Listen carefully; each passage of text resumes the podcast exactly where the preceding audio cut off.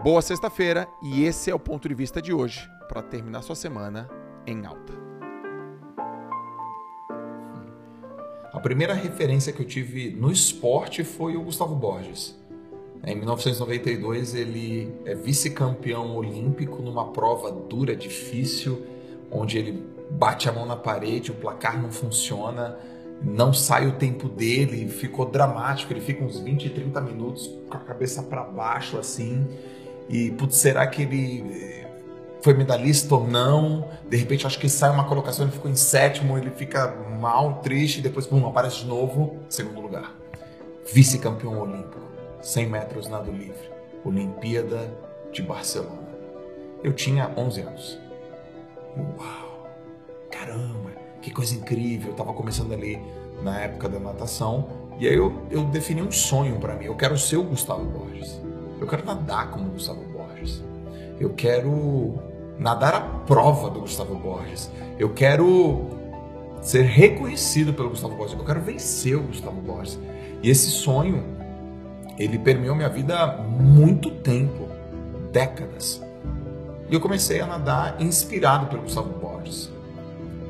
Na, na no guarda-roupa da minha mãe, você abria a porta, assim, tinha uma foto do Gustavo Borges, ficou lá anos, anos a foto do Gustavo Borges. Eu falava, poxa vida, até no quadro mesmo e tal. E eu fui treinando, fui me capacitando, fui melhorando, fui, fui vencendo campeonatos. E aos 20 anos de idade, quase 10 anos depois daquele dia que eu vi o Gustavo Borges na televisão, quase 10 anos depois, eu e o Gustavo Borges nos encontramos para competir.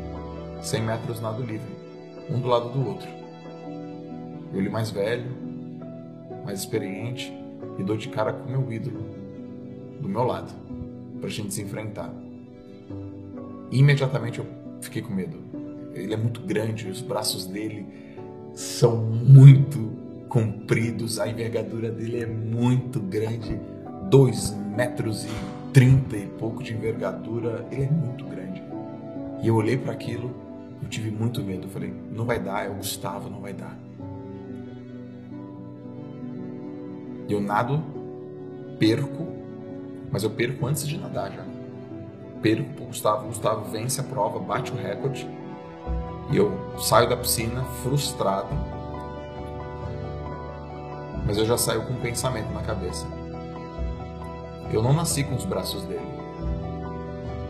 E já que eu não nasci com os braços do campeão, eu tenho que ter a mente de campeão. Eu tenho certeza que foi ali que foi é, despertado essa vontade de estudar a mente humana. Foi no dia que eu perdi para o Gustavo. Então a melhor forma que eu encontrei de alguém cooperar comigo foi alguém competindo comigo. Por isso que eu acredito. Se você quiser cooperar com alguém, compita com essa pessoa porque competição é diferente de rivalidade.